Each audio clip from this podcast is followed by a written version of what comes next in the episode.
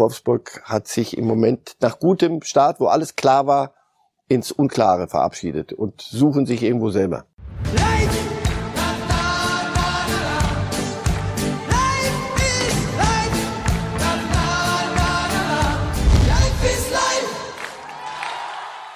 Herzlich willkommen bei Reif ist live an diesem Freitag und wir starten die Sendung, bevor wir Fußball fachlich werden, mit der Diskussion dieser Woche, die angestoßen worden war von Uli Hoeneß. Sie erinnern sich, er hat sich die Veganer mal zur Brust genommen, äh, gesagt, ja, sie werden militant, wenn man sie angreift, dann schlagen sie gleich so extrem zurück. Außerdem werden alle auf Dauer krank.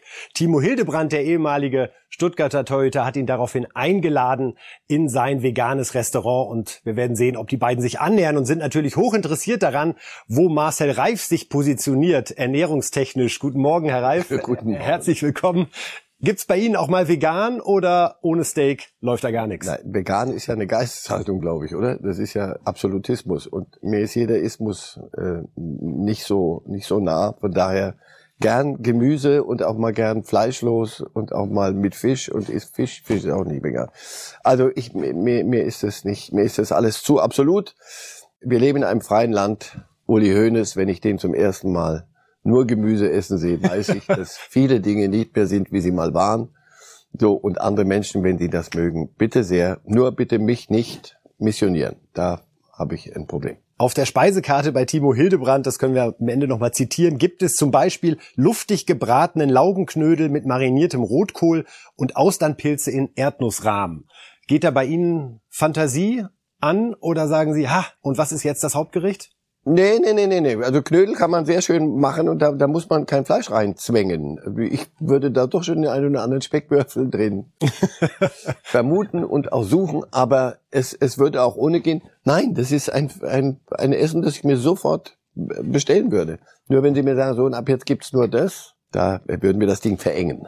Und das haben wir nicht vor, hier schon gar nicht bei Reifes Live. Hier wird offen diskutiert und wir sprechen jetzt über Fußball. Hier kommen jetzt unsere Themen reingeflogen, damit Sie schon mal sehen können, was Sie in dieser Sendung erwartet. Ja, wir reden über die Baller Bayern, wir reden über den BVB. Natürlich eine Analyse dieser Champions League Woche. Thomas Tuchel, den haben wir besucht in London. Gibt's spannende Aussagen, die es zu analysieren gilt. Sebastian Aller und ja, Randale bei Union gestern vor dem Spiel. Da hat die Polizei offensichtlich übers Ziel hinausgeschossen. Dazu kommen wir. Wir sind jetzt aber schon drin in den Ballerbayern, Herr Reif. Und da muss man sich ja zwischendurch nochmal wieder so fragen. Man denkt, man kennt sich mit Fußball aus, ja. Diese Mannschaft, die jetzt Leverkusen 5 zu 1 zerlegt hat, die jetzt Benfica Lissabon 4 zu 0 zerlegt hat. Wie kann die gegen Frankfurt 2 zu 1 verlieren vor zwei Wochen? Wie geht das? Weil sie es dringend braucht, um geerdet zu werden, glaube ich. Also wirklich in zwei Seiten. Die eine, in Leverkusen dachte mein Sohn, ich sage, Mensch, die Bayern haben gegen Frankfurt verloren. Dachte ich, oh ja, prima. Äh, Nachteil, die versohlen uns am nächsten Samstag den Hintern. und Nagelsmann sagt, und komischerweise, er behielt recht, und Nagelsmann, wettig, sagt, na Gott sei Dank. Also ungeschlagen, ob wir jetzt ungeschlagen Meister werden oder nicht, schöne Sache, kann man auch reden halt in der Kabine. Aber weißt du was? Die Herren glauben offensichtlich, der Kiew, das ist alles kein Problem. Und dann ist Barcelona und wir machen sie alle so. Und deswegen musst du hin und wieder wieder mal runterkommen. Und dann kriegt Kimmich wieder so ein bisschen schmale Lippen und dann gibt bisschen Schaum vom Mund. So, das hilft einem, nicht, dass Nagelsmann sagt, lass uns heute verlieren. Aber wenn es denn passiert, das, da muss man nicht mehr viel erzählen. Und die, wenn sie verlieren, anderswo sagen die, mal gewinnt man, mal verliert man. Aber die, wenn die verlieren, da wird's ja völlig dunkel im Raum. So und, und dann lieber gegen Frankfurt natürlich, als ja, wenn zum Beispiel wenn es um was kommt. gehen wird. Das, das wissen doch die anderen. Das weiß man in Leverkusen, das weiß man in Dortmund. Wenn es wirklich um was geht, müssen, muss es schon sehr, sehr merkwürdig kommen, dass die sich so. Sie hätten das Spiel ja auch normal gewinnen müssen, aber auch der Fußballgott hat ja ein bisschen mal eine freie Stunde und sagt, Kinder, da verliert ihr halt mal gegen Frankfurt. So war es. Jetzt äh, sind Ist nicht viel zu analysieren an dem, an dem Spiel. Nur, es ist gut so für die Bayern. Mal. Und jetzt haben die Bayern bewiesen in Lissabon, dass sie es sogar ohne Julian Nagelsmann unmittelbar auf der Bank können. Sie wissen es, er hat sich mit äh, Corona infiziert, trotz doppelter Impfung. Äh, die besten Genesungswünsche auch von uns an dieser Stelle Richtung Julian Nagelsmann. Er hat das dann aus dem Hotelzimmer unterstützt. Und äh, auf der Bank saß Dino Topmüller, sein Trainer, und der hat hinterher erzählt, ja, wie das so gelaufen ist. Ja, es ist ja jetzt nicht so, dass wenn Julian nicht da ist, dass ich dann da der Chef bin und meine eigenhändige Entscheidung treffe, sondern ähm, Julian war bis gestern ja noch dabei. Wir haben die Matchplansitzung, hat er selber dann auch geleitet. Die Jungs waren im Prinzip ähm, auf das Spiel vorbereitet. Ähm, am Ende des Tages waren es dann vielleicht zwei Auftritte, einmal kurz vorm Spiel, dann die Ansprache zu halten. Ähm, aber das habe ich auch so gemacht, wie Julian das auch handgehabt hat, ähm, mit ähm, kurz nochmal ein Reminder für die für die wichtigsten Punkte im Matchplan ähm, und ähm, dann in der Halbzeit die, die Szenen, die wir uns angeschaut haben mit äh, Benjamin Glück, der die Situation dann immer rausschneidet und uns vorschlägt. Ja, soweit Dino Topmöller scheint auch ein sehr klarer Kopf zu sein, oder? Was Fußball betrifft. Wäre ja nicht an der Seite von Nagelsmann. Jetzt haben wir bei Bayern die Situation, ich war echt überrascht, fünf Spieler noch ungeimpft beim FC Bayern. Und äh, die Frage natürlich, inwieweit die Tests negativ bleiben, haben Sie da auch gestaunt, dass äh, der Rekordmeister es offenbar bislang nicht geschafft hat, so viel Überzeugungsarbeit zu leisten, dass sich alle Spieler impfen lassen? Ja, und das ist ja keine, keine Entscheidung für oh, mal heute mal mit Fleisch, mal ohne Fleisch, sondern das ist ja eine Entscheidung, die äh, Folgen haben kann. Und zwar äh, Teamsport, Kabine, Training. Also da habe ich auch gedacht, sag mal, lass mich mal kurz, kurz, das, das glaube ich jetzt nicht. So. Anderswo, Amerika, Brooklyn Nets, die Basketballmannschaft, Topspieler sagt, nee, das erfahrt ihr nicht, ob ich geimpft bin oder nicht. Wahrscheinlich bin ich nicht geimpft, aber das werdet ihr nicht erfahren. Darauf sagen die, dann spielst du nicht. Dann kommst du, das kannst du nicht trainieren, das machen wir nicht. Das, da riskieren wir zu viel. Also es erschließt sich mir nicht. Vielleicht habe ich irgendwo eine, eine Abzweigung verpasst im, im Denken, aber die treffen sich, die trainieren miteinander, die sitzen in der Kabine miteinander und nicht geimpft. Würden Sie sich da auch so ein Signal wünschen, dass zum Beispiel der FC Bayern sagt, äh, Beispiel USA, wir erwarten von euch, dass ihr euch impfen lasst, es sei denn, es sprechen gesundheitliche Gründe so, dagegen. Das sowieso. Und wenn dann ein Spieler sagt, nee, ich will aber nicht, dass man dann auch so konsequent ist und sagt, dann läuft das hier jetzt vorerst ohne dich. Oder kann sich das eben wieder der Verein nicht leisten, weil er dann sich sportlich schwächt? Naja, also er kann sich aber leisten, dass jemand andere ansteckt. Also, puh. Nein, das ist, das ist nochmal, das ist keine hier keine moralisch-ethische Kategorie, die wir hier irgendwo diskutieren, sondern ganz einfach, äh, bist du arbeitsfähig oder nicht arbeitsfähig? Bist du teamfähig in dem Sinne? Dann können wir es zulassen, dass du in dem Team bist. Das weiß ich nicht, wie sie das regeln. Da musst du ja alle zehn Minuten oder jetzt mal übertrieben testen.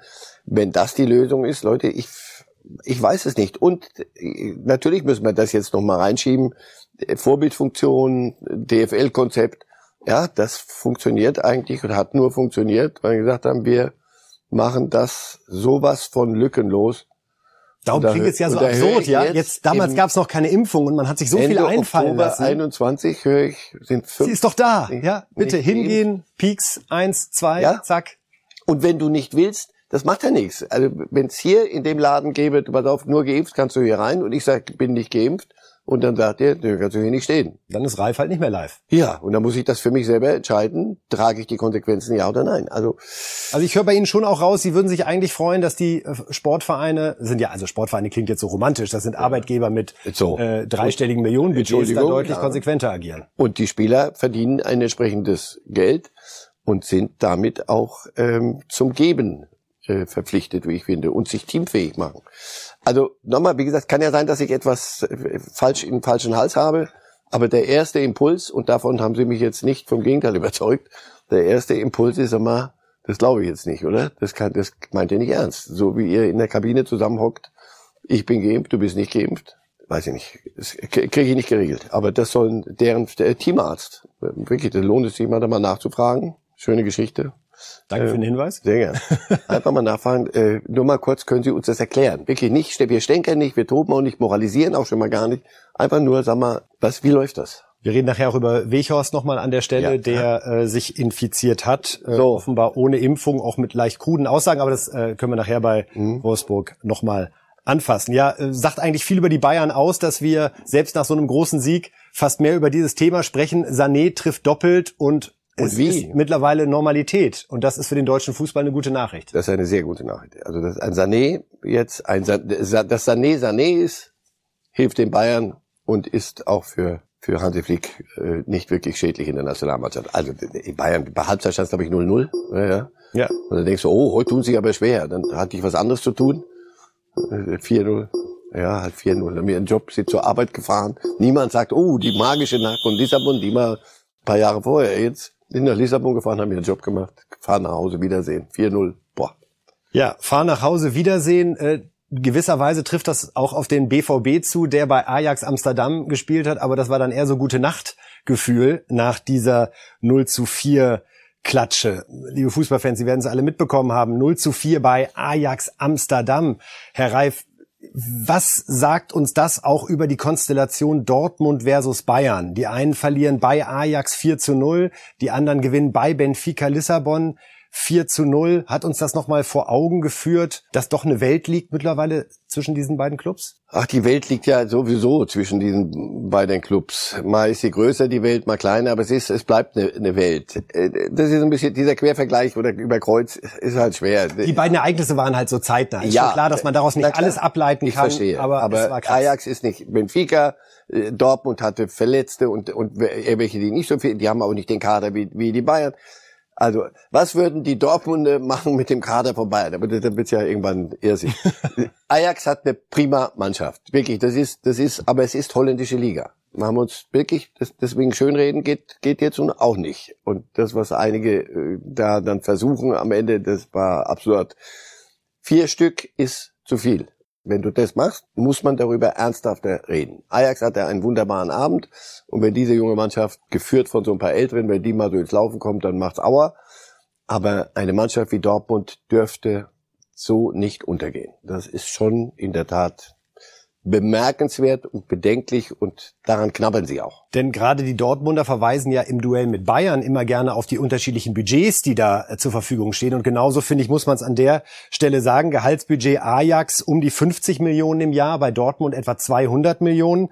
Gesamtwert des Kaders bei Ajax 330 laut transfermarkt.de, bei den Dortmundern 600 Millionen. Das heißt, diese alte Argumentation, ja, im Ausland, die Konkurrenten haben alle so viel mehr Geld und andere TV-Verträge, die scheitert hier halt auch krachend. Ja, weil die anderen werden es in der Regel dann die, die großen Pötte am Ende gewinnen eher als Dortmund. Das mache ich noch mit, wenn die Dortmunder sagen. Absolut. So, wenn es um den Pott da, geht, dann ja, gibt's da, da Grenzen. würde ich sagen, geht's mit. Die, die Diskussion kannst du nur ernsthaft führen, wenn du sagst, wer macht aus seinen Möglichkeiten alles? Ajax hat fast überperformt aus seinen Möglichkeiten. Die Dortmunder und nur das kann ich Ihnen vorwerfen. Nicht, warum gewinnt ihr nicht den Pott? Wir werden doch hier wieder den, wir suchen doch den Bayernjäger, oder? Das machen wir doch immer. So. Das, das meine ich mit. Also sagen Bayern, Dortmund, ihr müsst jetzt die Bayern jagen. Gut, das, das werfe ich Ihnen nicht vor. Aber wenn du hinfährst zu jemandem, der die Möglichkeiten hat und die so, aus denen das rausholt, du aber mit einem 04 nach Hause fährst, im Vergleich, das müssen sie sich vorwerfen lassen. Und ich glaube, das ist ja auch genau das, ähm, worüber sie jetzt doch nicht einfach zur Tagesordnung übergehen können. Wir können uns noch mal ein Zitat von äh, Dortmund-Trainer Marco Rose hier zeigen. Da thematisiert er ja ein Problem, was finde ich schon zu denken gibt. Marco Rose sagte nach dieser Niederlage, unsere Körpersprache war dann so, als würde es schon 0-4 stehen, direkt nach dem ersten Gegentor. In München winkt dann ein Josua Kimmich nicht ab, der ist dann richtig sauer. Da ist dann richtig Feuer unterm Dach. Das ist vielleicht der Unterschied. Das wäre aber eine Bankrotterklärung. Als ich das gelesen habe und gehört habe, ähm, Rose benutzt ein, die Bayern als Vergleichsgröße, das ist in Dortmund eigentlich verboten. Also das macht man nicht. Das macht man nur, wenn man sagt, die haben ganz andere Möglichkeiten. Das ist das Einzige, was man. Die aber hier geht es um Einstellung. Und die um kaufen Mentalität. die besten Spieler weg. So, wenn du aber sagst, die haben nicht nur äh, mehr Geld und können sich kaufen, was sie wollen. Nee, die, die da dort äh, eigentlich vor, vor lauter Geld nicht laufen können, die haben auch eine andere Einstellung auf dem Platz. Das ist Ultima Ratio. Also den Dortmunder Spielern Kimmich vor die Nase zu halten, da glaub, sehr viel mehr kannst du kannst du nicht machen. Das, da muss er richtig, der war richtig geschockt offensichtlich und mit gutem Grund. Und ja, sorry, äh, es lässt sich nicht schönreden. Denn das ist ja du dieses Dortmunder Dauerthema, ja? Ich meine, wir haben dieses, wir kennen diesen Reus-Auftritt damals, der wütend sagt, hört mir auf mit dieser scheiß Mentalität, ich will davon nichts hören. Jetzt sagt der Trainer selbst, unsere Körpersprache nach einem Gegentor. Da fehlt, das ist, das ist die eine fünffache Umschreibung des M-Worts. Nichts anderes. Der, der hier, wie, wie, wie, der, der wird dann sauer und dann ist das das und wir lassen Köpfe hängen. Das heißt, Leute, man kann 0-1 hinten liegen, man kann auch 0-2 hinten liegen. Das kann alles mal passieren an einem Abend. Frag die Bayern gegen Frankfurt. Alles geht. Aber dann musst du, wie, wie reagierst du dann? Und dann fährst du mit dem 0-4 nach Hause. Nee, das, wie gesagt, da einfach zur Tagesordnung übergehen, das, da, da, das, das funktioniert nicht. Wenn wir uns mal die Startelf anschauen, Herr Reif, mit der die Dortmunder bei Ajax gespielt haben, dann stößt man da wirklich auf äh, äh, viele klangvolle Namen. Ja, da ist äh, Hummels, Akanji, äh, für Schulz wird dann ein Emre Can eingewechselt, Witzel, Bellingham, Brandt, immer noch eines der größten Versprechen des deutschen Fußballs, was äh, Fußballkunst betrifft, Reus, ja und Haaland vorne drin und äh, das, das ist ja wirklich nicht jetzt so, dass man sagte, wir haben da das letzte Aufgebot hingeschickt. Ist es wirklich so, dass man diese Mentalität kann man die ausbilden oder muss man die einkaufen? Und wenn ich so an Haaland denke oder auch Bellingham oder Witzel, ich verbinde die eigentlich mit Spielern, die, die es auch irgendwie drauf haben, aber dann scheint wie so Mehltau sich über die gesamte Mannschaft zu legen und eine Ratlosigkeit Einkehr zu halten. Wie kann man das lösen? Muss man einen einkaufen und reinsetzen oder geht's jetzt in die Mentalitätsschule? Aber haben sie doch gemacht. Also Hummels holt man nicht, weil, weil einem langweilig ist oder weil man romantisch sagt, komm wieder nach Hause, sondern der sollte das hinten regeln. Also mehr Mentalität als Haaland äh, kannst du gar nicht haben. Emre Can holst du, weil Mentalität. Witzel. Bellingham ist jung, aber hat schon vieles. Also nochmal, wenn wir uns die Aufstellung angucken hier, ja, was ist es? Sie haben von Mehltau gesprochen. Das, das klingt so wie, ja, irgendwie ist, ist, ist dort was anders. Ja, was? Ich weiß es nicht. Ehrlich gesagt, ich bin davor ratlos. Und der Rose ist, wie gesagt, wenn, wenn du dann zu Bayern vergleichen greifst, weißt du, der Mann war in eine extremst extrem Situation. Also der sagt, das, man kann mal Fehlpässe spielen und eine Taktik kann nicht aufgehen und wir können uns da vergurken oder sonst was. Aber wenn du davor stehst, ich kann es Ihnen nicht, ich weiß es wirklich nicht, woran das liegt. Akanchi, den, den gucke ich seit hier, seit Jahren, denke ich, das ist einer der kommenden besten Innenverteidiger, die es gibt. Und dann hat er wieder Phasen. Hummels ist nicht ganz fit. Hat er gerade zu viel mit sich selbst zu tun, möglicherweise? Also kann man diese Mentalität auch nur ausstrahlen? Das denke ich immer so ein bisschen bei Kimmich. Der wirkt mit sich völlig im Reinen. Der ist topfit, der hat seinen langfristigen Vertrag, der ist unangefochten und strahlt dann auch in jeder Sekunde diesen Siegeswillen aus. Und ein paar Jahre jünger.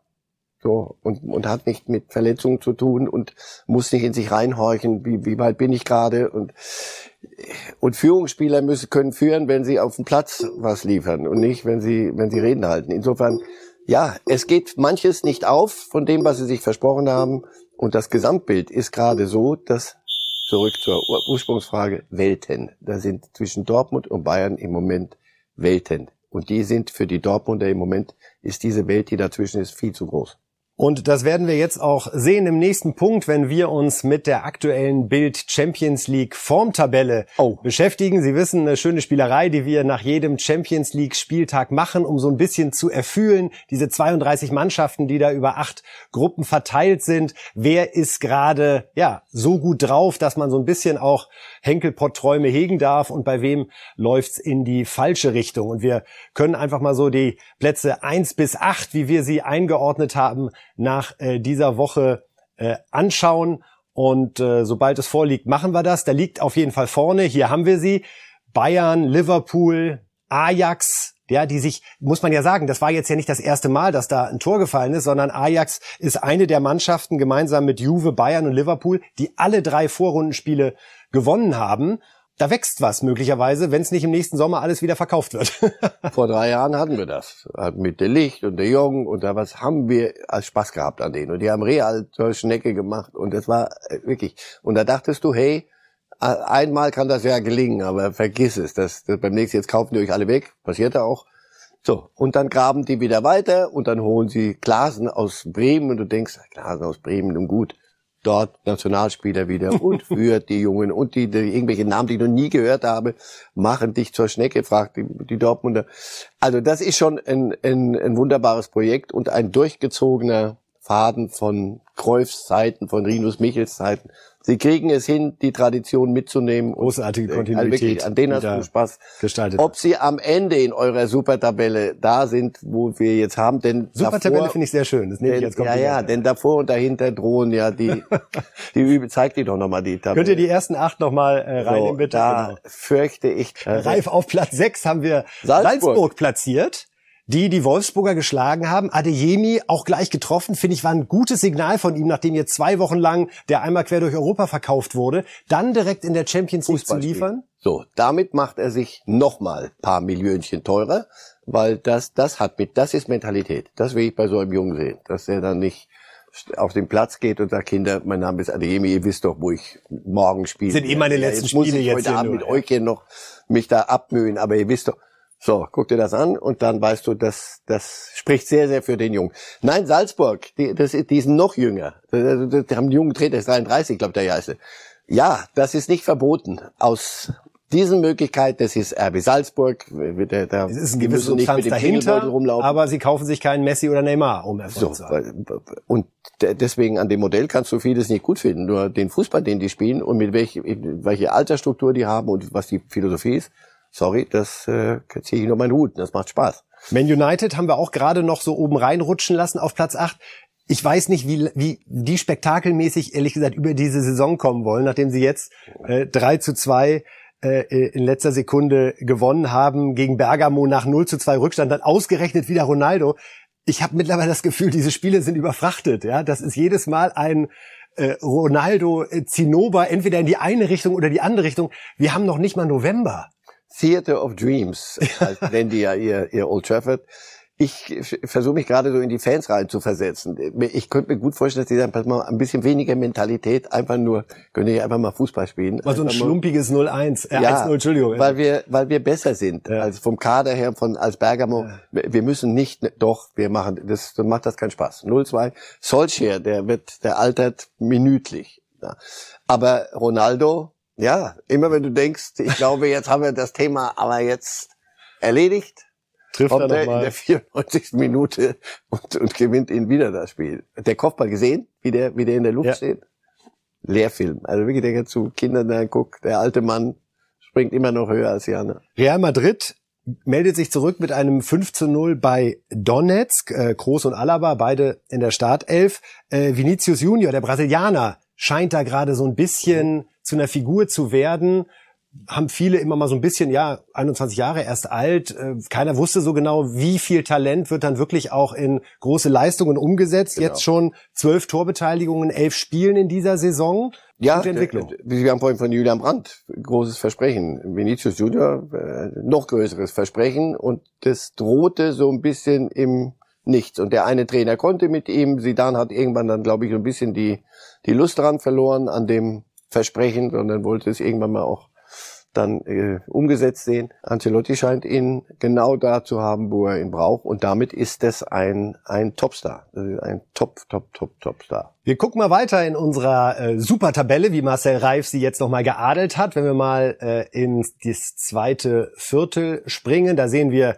klangvolle Namen. Wie gesagt, Real Madrid hat sich durch das 5 zu 0 um 16 Plätze hochgearbeitet. So schnell geht das hier in, in der Champions League äh, Formtabelle. Das äh, ist ja auch in Ordnung. Chelsea werden wir gleich noch vertiefen, Herr Reif, weil wir tolle äh, O-Töne äh, von Thomas Tuchel haben, die es zu diskutieren gilt. Wir können jetzt noch mal einen weiterspringen, denn da äh, tauchen dann zwei weitere deutsche Mannschaften auf. Ja, Leipzig und Wolfsburg. Wenn wir einmal mit den Leipzigern anfangen, Herr Reif. Klar kann man in Paris verlieren, so. Äh, kein origineller Satz. Aber man hatte schon irgendwie das Gefühl, da war mehr drin. Ja, aber das war ja nicht ein Gefühl, sondern die, die, die Bilanz des Spiels, wenn man sich angeguckt hat. Und das spricht ja für sie. Die haben es nur nicht, nicht geregelt gekriegt. Und dann ist auf der anderen Seite irgend so ein Zwerg, der, der irgendwelchen Quatsch macht. Und das, das ist, das ist halt ein bisschen schwer zu verteidigen. Und der andere, der Mbappé, der gerade aber so richtig gut ist. Also sie, sie konnten mithalten. Das war doch, das ist doch das Beste daran. Insofern, die würde ich jetzt nicht in die Tonne kloppen, in der wir gerade Dortmund verarzten. Gerade hatten und ich, ich glaube, wir kommen noch zu einem anderen Club deutscher Provenienz. Also das, die, die habe ich noch auf der Rechnung, dass sich dort etwas entwickelt. Du hast wirklich das Gefühl, der Trainer und die Mannschaft sind noch nicht zusammengekommen. Das hat Phasen, wo du, wo du sagst, hey, so, das ist wieder Leipzig. Ich glaube, ich glaube, wir können wieder mit denen, wir können sie wieder ernst nehmen. Und dann kommen wieder Phasen, sagst, sag mal, das, das passt einfach nicht. In der Liga und du fährst halt nach Paris, da bist du halt richtig abgeprüft. Also bin gespannt, wie das in knapp zwei Wochen sein wird, wenn dann Paris nach Leipzig kommt. Lass uns über die, die machen wir zur Wiedervorlage. Leipzig ist hiermit äh, im Protokoll aufgenommen, Herr Reif. Ja, die Wolfsburger. Äh, wir hatten ja schon so ein Gefühl von, vielleicht wird sogar ein Meisterkampf mit Marc van Bommel beim VfL Wolfsburg nach diesem tollen Start in der Bundesliga. Ich erinnere mich, ich sollte das hier unterschreiben, dass Sie eigentlich... jetzt, jetzt siebenmal mhm. wettbewerbsübergreifend nicht mehr gewonnen. Weghorst, der Holländer, Corona infiziert, scheint ein offenes Geheimnis zu sein, dass er sich gegen eine Impfung äh, ausgesprochen hat, äh, hat da auch etwas äh, nebulös sich geäußert, alles passiert aus einem Grund ähm, etc. Jetzt diese 1 zu 3 Niederlage in Salzburg. Ist Wolfsburg irgendwie überbewertet worden? Auch, ich glaube vor allen Dingen von mir, von Ihnen weniger am Anfang der Saison? Na, ich war ein bisschen vorsichtiger noch mit dem, mit dem Meisterkampf äh, und dem Meistermitfavoriten. Ich fürchte ja, ich fürchte auch, auch Marc van Bommel, der, glaube ich, noch als der Lehrgeld zahlt als, als junger Trainer. Ich, ich weiß es nicht, aber ich, aus der Distanz kommt mir das so vor. Er, er wechselt Formationen, aber er wechselt das. Du hast das Gefühl, ein Trainer macht da was gerade. Aber was du ja brauchst, ist ein Trainer, sagt, pass auf, so machen wir es, und dann hast du eine Mannschaft, die es umsetzt. Das ist so, so alles so noch Mal sieht's gut aus, wenn sie gut spielen, spielen sie richtig gut und dann sieht's wieder gar nicht gut aus. Dann fährst du nach Salzburg gegen so eine junge Mannschaft. Da müsstest du eine andere, andere Van Bommel-Statur haben. So Van Bommel als Spieler müssten seine das auch so umsetzen. Das kriegen sie nicht hin. Im Moment sind sie in einer sehr schwierigen Phase, weil du du hast kein klares Bild. Du weißt nicht, was also was was will er jetzt. Dann äh, macht er so Dinge wie Weghorst, hat ja hinterher ist rausgestellt Corona, nicht in der Startformation. Für heute mache ich es mal so, dann mache ich es mal so ich, wie gesagt, ich, ich urteile nicht über einen Trainer, weil ich nicht, weil ich viel zu weit weg bin. Nur ich, das, so wie ich die Mannschaft spielen sehe oder eben nicht performen sehe. Wolfsburg hat sich im Moment nach gutem Start, wo alles klar war, ins Unklare verabschiedet und suchen sich irgendwo selber. Jetzt müssen wir nach der Champions League noch einmal den Namen José Mourinho hier fallen lassen. Oh. Der hat nämlich was erlebt mit dem AS Rom bei FK. Nee, nicht nachlesen. Wie heißt der Club? Äh, nee, kann ich nicht. Können Sie es auswendig? Bode Glimt, glaube ich. Respekt. Oder? Ja, Respekt. das, wenn eine, wenn einer Mourinho dermaßen vermöbelt, das merke ich. Dann geht das bei Ihnen gleich auf die Festplatte. So. 1 zu 6 Klatsche. In fünf mit, Sekunden, was sagen wir dazu? Mit einer, mit einer B-Mannschaft, aber wenn du mit der B-Mannschaft AS Rom dahin fährst, José, ja, da zahlt man manche Sünden. Wir blicken zum einen zurück auf die Woche und schauen natürlich auch aufs Wochenende, wenn wieder Bundesliga am Start ist. Ja, wir haben geehrt in dieser Woche mit dem Sportbild Award für den Trainer des Jahres Thomas Tuchel. Jetzt sicherlich keine allzu überraschende Entscheidung. Er hat mit großer Freude diesen Award entgegengenommen aus den Händen von Henning Feind, meinem geschätzten Kollegen aus der Sport-Chefredaktion. Tuchel also der Trainer des Jahres. Natürlich, Herr Reif, weil es ist kein Geheimnis, er die Champions League mit dem FC Chelsea gewonnen hat im Rahmen eines fünfmonatigen Husarenritts, muss man mhm. wirklich sagen. Das war äh, eine ganz großartige Leistung. Wenn Sie noch mal so auf diese ganz intensiven fünf Tuchelmonate von Januar bis Mai zurückschauen, wann hatten Sie so das Gefühl, der kann hier wirklich dieses ganz Außergewöhnliche schaffen, bei Paris rausfliegen im Winter und direkt mit Chelsea die höchste, die wichtigste, die schönste Trophäe gewinnen? Ehrlich? Mhm. Ehrlich, ich habe das Spiel, das Finale in Porto kommentiert beim Abpfiff. da habe ich das geglaubt, was da was da passiert. Ich weiß noch, wie wir äh, uns hin und wieder hier unterhalten haben über Tuchel als der Sportdirektor von Paris, der ständig, mit dem er ständig über Kreuz war und, und das, das, so kann das nicht funktionieren. Ich dachte, Mensch, wie lange wollt ihr das noch machen? Und dann hörst du Weihnachten, flog er raus, dachte ich, na, also komm, jetzt kann er in Ruhe. Äh, der wird froh sein, dass er aus dem Zirkus raus ist. So. Und dann hörst du Chelsea, auch da ja, vieles im Umbruch. Also wenn sie mir da gesagt hätten, er sagt es doch selber, wenn die, wenn die ihm gesagt hätten, so pass auf, jetzt fängst du hier an, Weihnachten ist rum und im Mai sehen wir uns aber in Porto und dann gewinnst du mal die Champions League, oder? So machen wir das doch. der hätte euch die, uns den Vogel gezeigt. Nein, das spricht für ihn. Der lässt, Hätten Sie gedacht, dass er mehr Abstand haben will nach dieser Entlassung in Paris, die ihn ja sicherlich auch persönlich getroffen hat, weil ich vermute ja, mal, hallo, er hat gesagt, Leute, lasst mich mal machen. Ja. Das wird schon hier. Jeder Mensch ist anders. Jeder Mensch, einer will sich sofort wieder reinstürzen und der andere will sich ein bisschen verkriechen. Ich, dazu kenne ich ihn zu wenig, aber er hat offensichtlich, er hat ja selber erzählt, ich habe das Interview nachgelesen, sehr, wirklich lesenswert. Er hat gesagt, ich wollte eigentlich mit dem Hund spazieren gehen und das klang so, wie ich brauchte, mal ein bisschen das zu verarbeiten. Ähm, und so eine Niederlage auch. Klar, du hattest einen Plan mit dem Club und das hat nicht funktioniert am Ende Paris aus vielerlei Gründen. Und dann kam so Chelsea und da denkst du, boah, die, die wollen ja nicht äh, ein bisschen mitspielen in der Premier League. Und Abramovic ist jetzt ja auch keiner, der sagt, sagt ah, lass dir doch mal bisschen, Zeit, das ist ein Projekt für die Hauptsache nächsten Spektakel. Zehn Jahre. So. Nein, und dass er sich das zugetraut hat, der, er ist ein sehr kopfgesteuerter Mensch, dass er sich das zugetraut hat, aber auch diese ganze Kopfsteuerung. Ich war in, in dieses Finale Porto und als das Spiel rum war, weiß ja, kommst nicht so schnell weg und dann ist, ist das funktioniert. Also habe ich gedacht, komm, bleib doch noch ein bisschen an. Hab mir diese Feierlichkeiten da unten anguckt. Wir waren längst vom Sender und dann habe ich ihn mit seiner Familie die ganze Zeit da unten gesehen. Das hat mir gezeigt, so kopfgesteuert, Thomas, wie du immer tust und wie du es uns immer verkauft hast, bist du gar nicht, sondern da, da ist viel, viel, viel, viel Emotion und das macht offenbar einen solch erfolgreichen Trainer aus. Diese Mischung. Ähm, und jetzt, wir, wir feiern ihn. Ich habe die Bilder gesehen, wie er strahlt, strahlt. Äh, bei der nächsten Niederlage bitte weiträumig immer um, weiträumig umfahren. Das, das hat mit so Klopp gemeint, oder? Oder Klopp, auch Nagelsmann. Nagelsmann. Ja. Das sind diese Typen, die und nicht, dass, dass wenn man verliert, dass der dann, ach guck mal, jetzt bist du schlecht gelaunt. Ja, klar ist er schlecht gelaunt. Man, mein Job ist nicht, hier gut gelaunt zu sein, sondern Spiele zu gewinnen. Und danach bin ich gut gelaunt, weil dann hat ja alles gestimmt. Also das ist eine, eine tolle Mischung aus Emotionalität und, und Kopf. Und deshalb solltet ihr ihn, wisst ihr, warum ihr ihn geehrt habt. Und wir wollen uns jetzt auch mal anhören und anschauen, äh, was Thomas Tuchel so zum Besten gegeben hat im Rahmen dieses Interviews, das Marcel Reif gerade schon angesprochen hat. Denn Haaland, der Stürmer, der immer über allem steht und in jeder Reifes Live-Sendung seinen festen Zeitpunkt hat, äh, auch das hat er thematisiert und dass er ihn im Blick hat. Gut, wir haben ein paar Mal über Erling Haaland gesprochen, auch in der Transferperiode. Das schien dann aber absolut äh, unrealistisch und überhaupt nicht machbar. Mhm. Und wir sprechen natürlich regelmäßig drüber, weil, weil, er, weil er ein fantastischer Spieler ist und natürlich die prägende Figur bei Dortmund und die in der Champions League ein großer Rivale sind, klar. Ist es vorstellbar, dass er noch nächstes Jahr zu Chelsea kommt oder ist es mit, den, mit dem Lukaku-Transfer eigentlich so, dass die Position perfekt besetzt ist für Sie? Oder hätten Sie meinen Doppelspitze, Lukaku, ja, äh, Haaland. Einfach, ist der, Gedankengang nach, ist, der Gedank, ist der Gedankengang nach wie vor da zu sagen, wenn es die Chance gibt, Erling Haaland zu holen, müssen wir dabei sein, weil es sonst fahrlässig wird. Ich glaube, dass wir nie richtig ernsthaft dran waren ja. und äh, mal sehen, was im nächsten Sommer passiert. Ja, also Thomas Tuchel zu einer möglichen Doppelspitze Lukaku Haaland. Und ich finde, Herr Reif, daran merkt man, dass er sich gerade total wohlfühlt. Ja, dass er da entspannt sitzt und so sagt, ach, wir wollen jetzt hier reden über Lukaku und Haaland vorne. Ja, wir haben vielleicht auch einen Vorschlag, wie ich die beiden da zusammen hinbringen muss.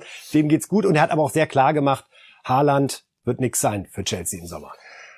Hm? Ja, weil ich glaube, man kann sich auch überfressen und der weiß ja auch, wie so da setzt dann feixend und und Augenzwinkert. Er weiß ja, das musst du ja zusammenspielen lassen und dann guckst du die beiden Typen an.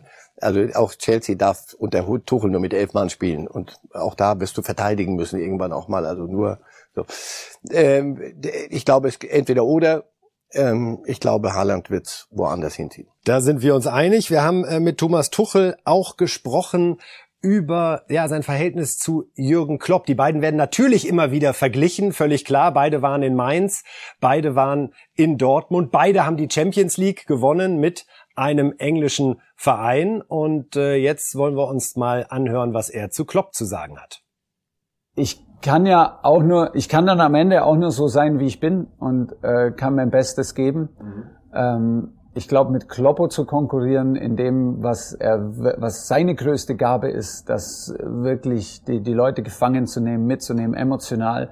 Mhm. Und dass die sich auch alle so nahe zu ihm fühlen, obwohl sie vielleicht gar nicht so nahe sind, mhm. das, das ist, das ist einfach seine, seine ganz besondere Gabe. Damit, äh, da ist es auch wirklich sehr schwer. Ähm, wir das, das Bild nach außen scheint vielleicht auch manchmal äh, jetzt gerade äh, zu mir vielleicht auch ein bisschen anders, als es innen äh, ist. Mhm. Ich glaube schon, dass es uns im Innenleben in den Clubs äh, gelingt, auch mit, mit, mit viel Humor und mit, mit einem sehr ehrlichen und offenen Ansatz auch, auch Menschen mitzunehmen, um, um eine Atmosphäre herzustellen, dass wirklich alle mithelfen, so erfolgreich wie möglich zu sein. Ich glaube dann nur mit einem professionellen Respekt mhm. hätten wir die Punkte nicht geholt in Mainz in, in Dortmund, Paris und auch nicht in Chelsea. Ja, dass Thomas Tuchel über Jürgen Klopp war, finde ich, ein sehr, sehr spannender Satz drin, dass er sagte, diese Gabe von Klopp, allen Menschen das Gefühl zu geben, dass er ihnen ganz nah ist, obwohl es vielleicht gar nicht so ist. Ja, aber das ist kein Vorwurf, sondern überhaupt nicht, habe ich auch nicht so verstanden. Er, er beschreibt ihn so, wie wie wie Klopp ist. Und wir haben doch den Spaß daran. Du, der war doch direkt nach Klopp in Mainz und direkt nach Klopp in Dortmund. Und wie ist Klopp und wie ist der? Und in Dortmund wollten sie unbedingt für die Südtribüne auch Klopp 2 haben. Das hat er, das ist er nicht. Und das wusste er, dass er das nicht. Das ist ja für Tuchel immer wichtig gewesen, weil er dem Klopper, dem Großen folgte. Immer wichtig gewesen, nee, mein Name ist Tuchel und ich bin Thomas Tuchel. Also, oder seht ihr mich als irgendwie als Klopp-Klon. Das bin ich nicht. Zumal sie ja wirklich total unterschiedlich sind, für jeden sofort zu überreißen, so. dass das unterschiedliche Persönlichkeiten Und sind. Er, erstens spricht er immer von wir, also Trainerteam. Er sagt nie ich. Ähm, das unterscheidet ihn auch ein bisschen. Ähm, er, er ist so, wie er ist, und das ist ein Geheimnis seines Erfolgs. Jeder weiß, woran er ist. Im Übrigen, die Vegan-Diskussion führen Sie die nicht mit mir, führen Sie die mit ihm und fragen Sie Spieler von ihm, die sagen, nochmal Dinkelnudel und ich springe aus dem Fenster. Ja, aber da war Thomas Tuchel auch immer steil unterwegs und es gibt eine wunderbare Szene, über die Thomas Tuchel noch im Gespräch mit Henning Feind geredet hat. Er hat sich mal mit Pep Guardiola getroffen und da wurden dann Pfeffer und Salzstreuer taktisch hin und her geschoben. Bitteschön. Das war mein erstes Treffen mit Pep und es ging dann auch sehr schnell und Gott sei Dank, weil ich war Trainer damals in Mainz und habe wahnsinnig viel gelernt aus all Spielen in Barcelona. Das war damals das Nonplusultra für mich in, in Europa. Und dann hat er Bayern trainiert und dann hat Michael Reschke das, das Treffen zwischen uns organisiert und das war natürlich ein reines Vergnügen, weil ich habe ihn dann gefragt, wieso er gegen Gladbach mit einer Viererkette aufbaut und nicht mit einer Dreierkette. Und er hat es mir dann erklärt und ich habe das Glas genommen und woanders hingeschoben, weil ich gesagt habe, die spielen aber so und ich finde, der muss da stehen. Und er dann gesagt hat, nein, der muss auf jeden Fall hier stehen. Und, ähm, und ich mir das dann angehört habe und aufgesaugt habe und, und versucht habe, mich da rein zu versetzen, aber auch gespürt habe, mit welcher Intensität und welche Detailverliebtheit und Überzeugung er, er coacht und welchen Erfahrungsschatz er hat. So. Ja, da wären wir sicherlich alle sehr gerne dabei gewesen, Herr Reif, oder? Wenn Guardiola und Tuchel analysieren, warum Aber wer wann wie gespielt hat. Das Beste, was ich sagen kann über Thomas Tuchel, er hat irgendwann, habe ich das Gefühl, aufgehört, werden zu wollen wie Pep Guardiola. Und dann er hat gemerkt, wenn ich es nur verwissenschaftliche und Spieler nur als Funktionsträger sehe, das wird nicht reichen, sondern das, was er vorhin gesagt hat, nur mit Respekt. Nein, man muss auch Menschen mitnehmen. Und ich glaube, da ist er sogar einen Schritt weiter als Guardiola. Und anders. Und das ist gut so. Und dieses wunderbare Interview von Henning Feind mit Thomas Tuchel gibt's in ganzer Länge dann am Sonntag hier bei Bild Live in der Sendung International zwischen 11 und 12 zu sehen. Sollten Sie sich wirklich anschauen. Ich denke, man spürt hier schon diese Liebe von Thomas Tuchel für den Fußball und ja, wie gut es ihm einfach gerade bei Chelsea geht, wo er aktuell auch Platz 1 in der Premier League wieder innehat. Wir wollen jetzt sprechen über einen Spieler, der auch zwischenzeitlich mal in der Premier League äh, gewesen ist, nämlich bei West Ham United. Wir sprechen über Sebastian Aller. Äh, die Dortmunder wissen jetzt, was er kann.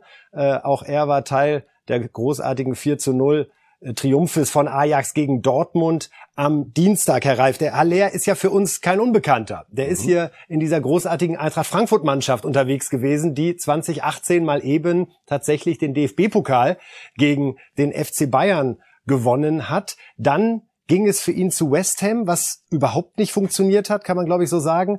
Und jetzt zu Ajax, wo er alles in Grund und Boden schießt. Sechs Tore in der Champions League Vorrunde bislang mhm. nach drei Spielen. Versuchen Sie uns zu erklären, wieso ist ein Fußballer, der ja eigentlich immer gleich ist, wieso funktioniert der bei der Eintracht und bei Ajax, aber zwischendrin nicht bei West Ham in der Premier League? Holland ist ja kein Riesenland. Fahren Sie ein paar Kilometer weiter nach Eindhoven und fahren Sie nach bei Mario Götze. Wieso das so sein kann. Naja, weil hier ein Spieler und gut beraten offensichtlich begriffen hat, pass auf, Frankfurt groß berühmt geworden. Dann fliegen wir hinaus in die weite Welt. West Ham ist jetzt nicht die oberste, aber schon Premier League. Check wahrscheinlich, der ein bisschen dicker, heftiger Check, ist. große Liga. Da funktioniert gar nichts so. Und jetzt kannst du entweder einpacken und in China, Katar, Saudi-Arabien oder gut beraten Ajax ist interessiert an so einem Stürmertyp, dann gehe ich in die holländische Liga. Und was mache ich da? Ich krieg wieder Spaß am Fußballspielen. Die, die schätzen mich, ich schätze die Umgebung und plötzlich funktioniert. Ja, und wir reden hier über Stürmer. Stürmer sind doch sowieso so, ein, so, eine, so eine Spezies. Äh, wenn sie nicht treffen, dann machen wir sie zur Schnecke und wenn sie treffen, sind sie äh, Weltfußballer. Manchmal treffen sie und werden auf sowieso Weltfußballer. Aber äh, die spielen dann bei Bayern. Nein, das, was er gemacht hat, ist das Musterbeispiel dafür, wie, wie, seine, wie eine Karriere verlaufen kann. Halb groß, riesig groß, nichts. Und dann, wo finde ich wieder einen, einen Zipfel? Und da kannst du ihm nur gratulieren. Super. Ist er einer für Dortmund, wenn Haaland wie erwartet im Sommer 22 seine Koffer packt? Ich glaube, sie werden auf, auf Jünger gucken. Ähm, aber klar, ist es ein bestimmter Stürmertyp. Aber vielleicht lernt auch Dortmund gerade, dass nur Jünger möglicherweise bei diesem von ja. Rose beschriebenen Problem eben doch falsch ist. Und einer, der jetzt ein bisschen was erlebt hat, ja. auch durch so eine Krise marschiert ist, könnte jemand sein, der da auch unter diesem Stichwort Mentalität, schönen Gruß, Herr Reus, ja. vielleicht helfen kann. Ich, ist ganz sicher ist das keiner, der jetzt völlig unterm Radar äh, fliegt. Und er, er selber wird sich fragen, was, vielleicht ist ja Ajax eine wunderschöne Welt, in der man, da kann man wunderbar Fußball spielen. Diese Arena hat eine Stimmung und die Champions League hast du weitestgehend, allem Respekt vor der holländischen Liga und der Konkurrenz, hast du ziemlich auch sicher jedes Jahr. Ähm, also so, dass die Dortmunder nur so machen und alle springt. Aber in der Tat, das ist ein Stürmer, den alle, die einen suchen werden, ganz sicher oft, äh, im, über den wir sie reden. Adeyemi, Aller, Haaland, Mbappé. Es wird ein munterer äh, Sommer 2022. Auch bei Koman, bei den Bayern wird spannend zu sehen, ob sie verlängern oder verkaufen. Wenn wir gerade über die Eintracht-Mannschaft von 2018 gesprochen haben, zu der Aller ja gehörte, es waren damals diese drei Büffel da vorne, Aller, Rebic und Jovic. Alle haben dann nach und nach das große Kino gesucht. Rebic äh, bei Milan gelandet, Jovic bei Real Madrid, zwischenzeitlich nochmal kurz verliehen wieder an die Frankfurter, jetzt wieder bei Real. Kann man sagen, wer von den dreien es am klügsten angestellt hat? Im Moment, wenn wir den Strich drunter ziehen, sicher Aller. Rebic setzt sich durch in, bei, bei Milan, hat Ibrahimovic an, an der Seite und hinter sich. Und auch eine Erfahrung, auch eine die man Erfahrung. vielleicht nicht in Titeln messen Aber kann. Nach, nach so ein bisschen schwierigem ein Einstieg läuft's da offensichtlich. Und Milan ist ein Club, äh, der ist dann doch schon etwas höher angesiedelt als Ajax äh, am Ende und mit ihren Möglichkeiten. Und bei Jovic, ja, mein, der alte Spruch gilt ja, Real ruft nur einmal an. Die Frage ist, was, was mache ich mit diesem Anruf? Oder Jungs, danke, das ehrt mich und ich hänge mir das an die Wand und die Telefonnummer und den Mitschnitt. Aber ich gehe nicht hin, weil ich weiß, pass auf, bevor ich an Benzin Nagelsmann hat so gemacht. Bevor ich an dem und dem vorbeikomme und hier die Welt verändern soll im Bernabeu, das glaube ich, werde ich nicht schaffen. Aber das verlange ich nicht von einem jungen Menschen. Wenn wenn Real anruft, geht man hin, aber es, es hat nicht funktioniert. Beim besten Willen, es ist, ich, ich, noch nicht mal, weil er nicht gut genug ist. Ich fürchte nur, er kann es dort einfach nicht zeigen, das, was er, was er kann. Weil sie wollen sofort 100 Prozent und er bräuchte, glaube ich, so ein bisschen noch mehr Einsatzzeiten. Die kann ich aber nur geben, wenn er 100 Prozent liefert. Kann er mir nicht liefern. Also, es ist so eine Falle, aus der du dann, ist die Realfalle. Wenn du für einen, der noch nicht so weit ist, ich hoffe, dass er irgendwo ein Ajax für sich findet. Das wäre würde ihm zu wünschen. Wunderbar. Wir sprechen jetzt am Ende der Sendung noch über die Ereignisse aus dem äh, vergangenen Abend. Union Berlin hat gespielt bei Feyenoord Rotterdam, aber vor allen Dingen wird gesprochen über die Situation vor dem Stadion.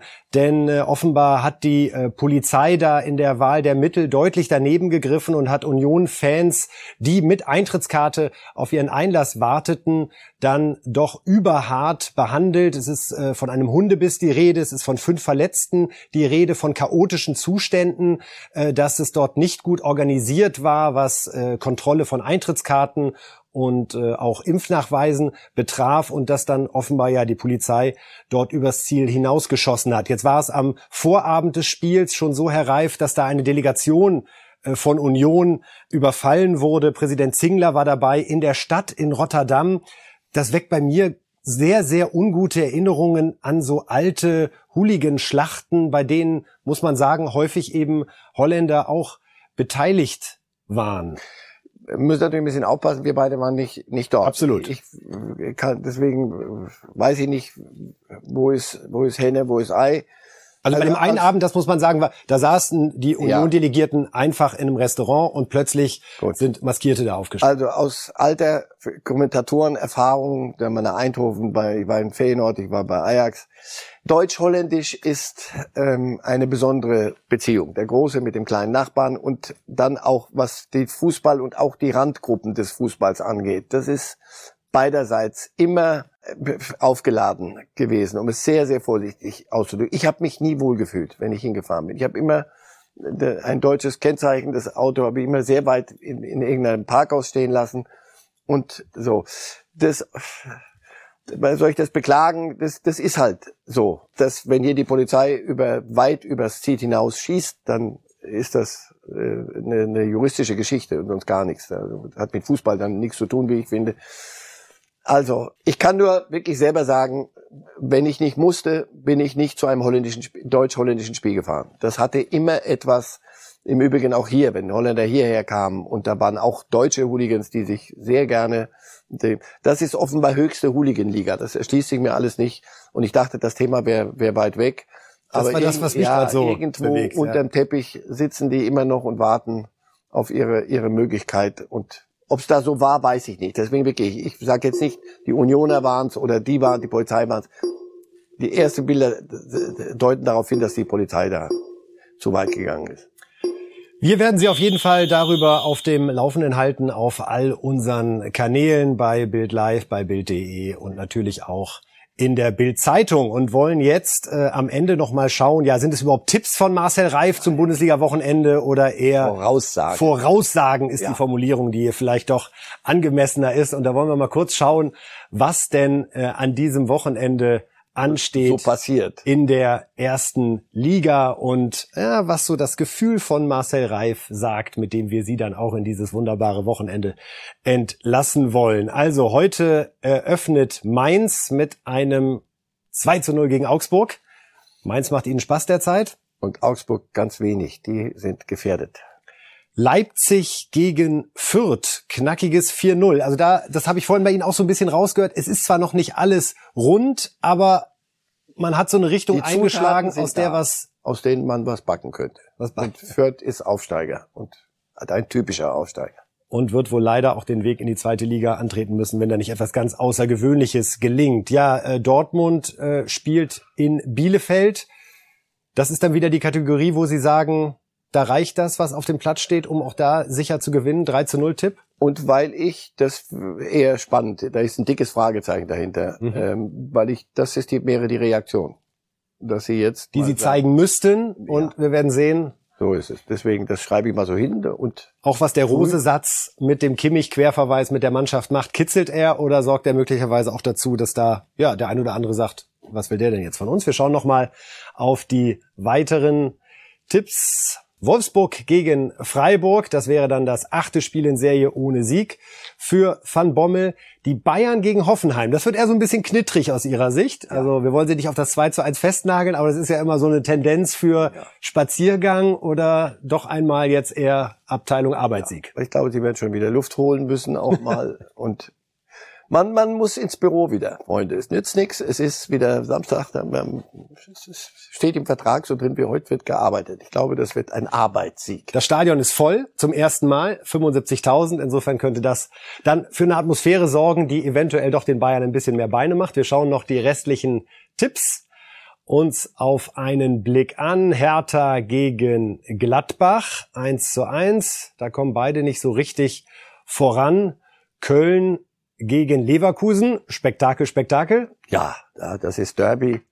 Das ist, ist zwar so ein bisschen folkloristisch, weil die Welt dreht sich weiter, aber die sind im Moment sehr mit sich selber beschäftigt. Wunderbar, wir freuen uns drauf und äh, wollen die letzten beiden Spiele Ihnen nicht vorenthalten. Da hätten wir Stuttgart gegen Union ein 2 zu 1 und äh, Bochum spielt dann am Sonntag, beschließt diesen neunten Spieltag gegen Eintracht Frankfurt. Eintracht Frankfurt an der Stelle nochmal auch herzlichen Glückwunsch zum Sieg in der Europa League. So viel hatten wir ja nicht zu feiern in dieser Woche. Am Ende war es nur Eintracht Frankfurt und der FC Bayern, die gewonnen haben. Bei sieben deutschen Teilnehmern ist das eigentlich nicht das, was wir gerade so gerne hätten. Um das, das haben wir heute gut umschifft und haben es nur so im Sie können gerne am Ende noch mal einen Nein, raushauen zu dem Thema. Die Leute können sich ja das, Puzzle selber zusammen. Wir haben ja die einen gelobt, die anderen getadelt. Mach mal ein Ding. Es ist sehr viel Tadel in dieser Woche gewesen und kein gutes Bild der Liga, der Bundesliga. Wirklich nicht.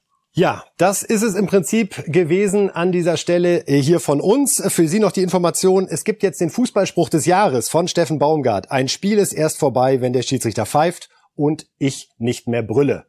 So, wunderbarer Satz. Äh, irgendwann ist alles vorbei, auch diese Reif-Sendung. Vielen Dank, Herr Reif, schön, dass Sie da Sehr waren. Wir sehen uns am Montag um 8 Uhr wieder. Bis dahin. Tschüss. Leid!